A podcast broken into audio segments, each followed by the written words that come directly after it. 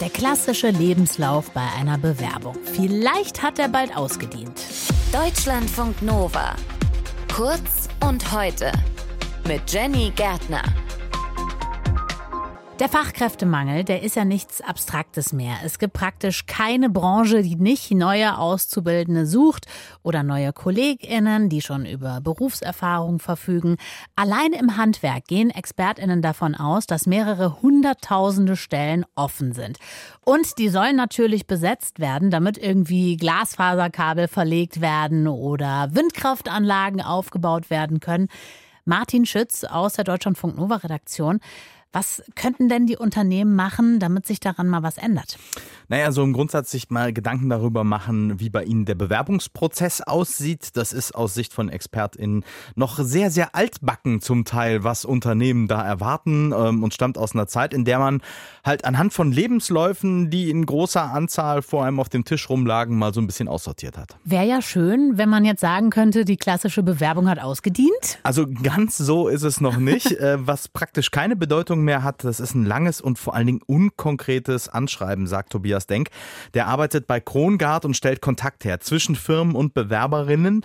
Ähm, aus seiner Sicht hat aber der Lebenslauf in Teilen noch seine Berechtigung ist sicherlich ein Teil davon, jedoch nicht mehr das zentrale Element. Der Mensch an sich rückt viel, viel mehr in den Vordergrund. Es wird viel mehr auf potenzialorientierte Rekrutierung Wert gelegt, weg von dem schnöden Papier hin zu der Person. Also Lebenslauf ist immer noch so eine Form von Erstkontakt, über den Firmen zumindest so die BewerberInnen ein bisschen kennenlernen können und vielleicht auch ein bisschen vorsortieren, damit es halbwegs passt. Ja, da steht ja quasi drin, hier guck mal, das und das und das. Das ich existiere. Die genau. das habe ich gemacht.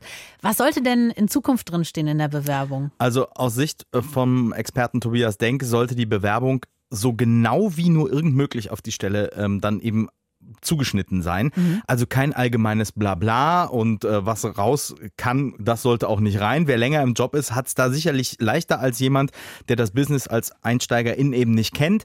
Aber auch Neulinge können aus äh, seiner Sicht sonstige Lebenserfahrungen und Dinge irgendwie herausziehen, mit denen sie belegen können, warum sie den Job jetzt unbedingt bekommen sollten. Die Story ist immer gut, weil durch diese Story wird es greifbarer, glaubwürdiger und man kann auch damit dann sehr, sehr gut arbeiten in Form von, was waren Herausforderungen, was ist dir gut gelungen, was machst du nächstes Mal anders auch Reflexionen mit den Bewerbern durchzulaufen, ist wichtig, glaube ich, in der heutigen Arbeitswelt. Also deutlich lebendiger auch als nur so ein tabellarisches Hingeschreibe. Total. Keine Angst äh, davor im Zweifel, auch wenn man eben nicht über die Berufserfahrung verfügt, im Zweifel zu sagen, ich kann es aber über meine Hobbys herleiten oder über, äh, was weiß ich, Reisen, Sport, was auch immer man so getan hat.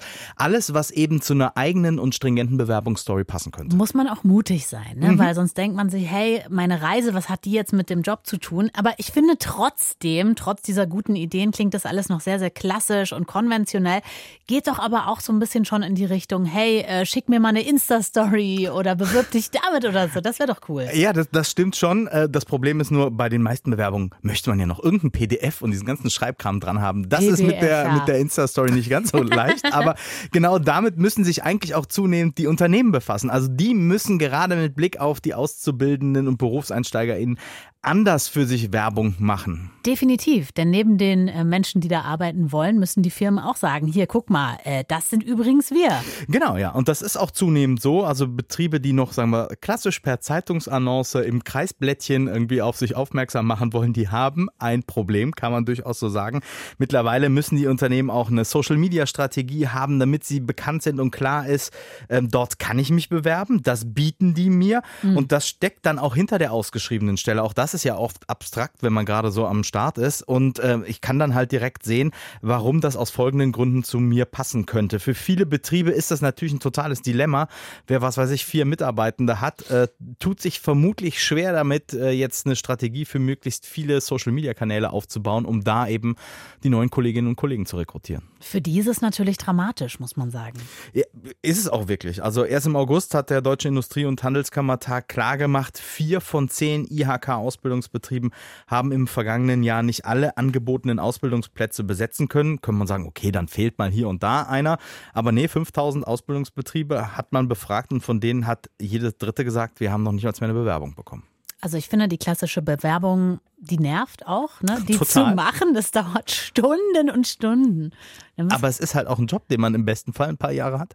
Das stimmt, aber ich finde es auch schön, wenn man sagt, hey, es geht weg von diesem ganzen klassischen Papierkram hin zur Person. Das ist doch eigentlich eine schöne Aussage. Infos waren das von Deutschlandfunk Nova Reporter Martin Schütz. Deutschlandfunk Nova. Kurz und heute.